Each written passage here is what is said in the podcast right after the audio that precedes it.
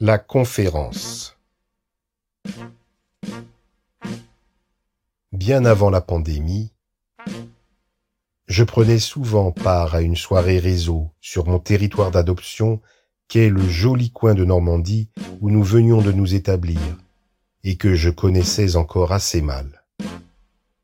De telles sessions me permettaient à la fois d'assister à une conférence pertinente sur un sujet humain et professionnel que j'affectionne, de rencontrer les acteurs locaux et de tisser des liens, ce qui m'aidait à m'implanter professionnellement dans mon nouveau secteur.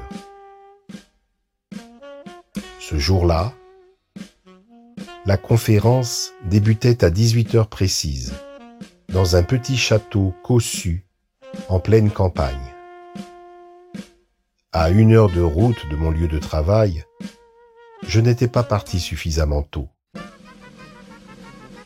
Avait subi quelque embouteillage et pris de surcroît une mauvaise direction au milieu du parcours, ayant mal compris l'indication de l'assistant GPS à une bifurcation.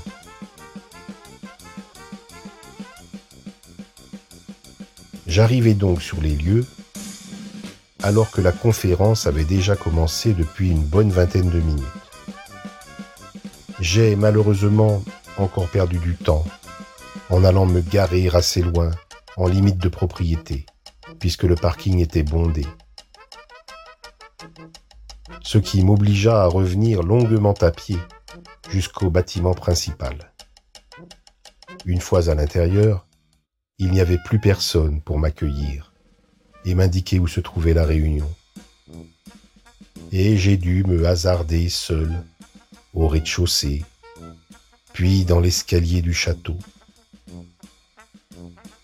pour trouver à l'étage une grande porte boisée, derrière laquelle résonnait la voix du conférencier.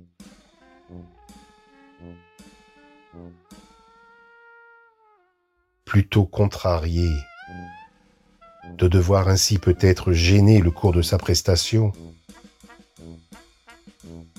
je me promettais de me faire tout petit pour me fondre sur la première chaise disponible.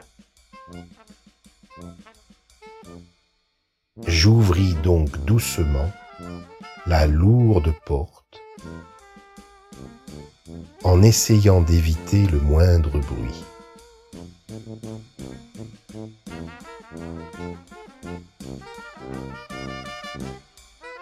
Peine perdue, car j'acquittais immédiatement le prix d'un grincement retentissant qui instaura un silence bien douloureux. Je me trouvais en haut d'un amphithéâtre plein comme un œuf.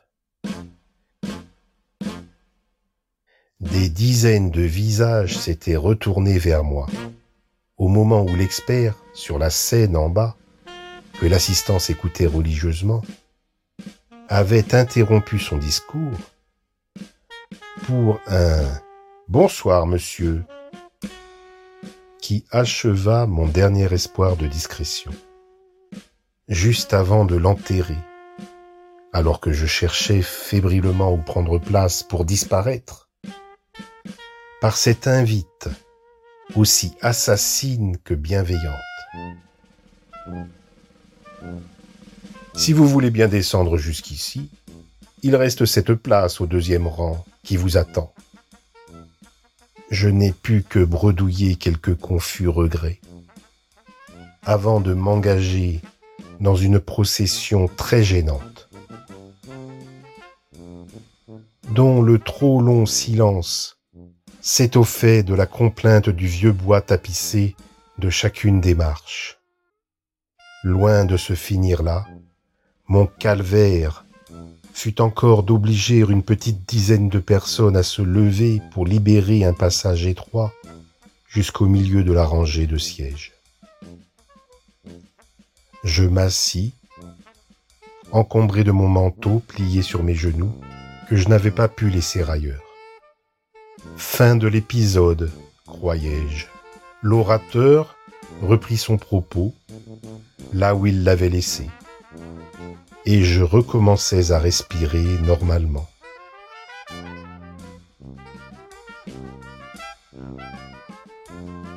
Quand soudain fut claironnée depuis mon vêtement devant moi cette sentence à l'élocution numérisée, féminine et enjouée. Signal GPS perdu. Ce qui déclencha le fou rire général du public, qui finalement entraîna le mien de bon cœur, absorbant la dernière goutte de la lie de ce mémorable breuvage qu'avait voulu obstinément être ce soir mon Alali.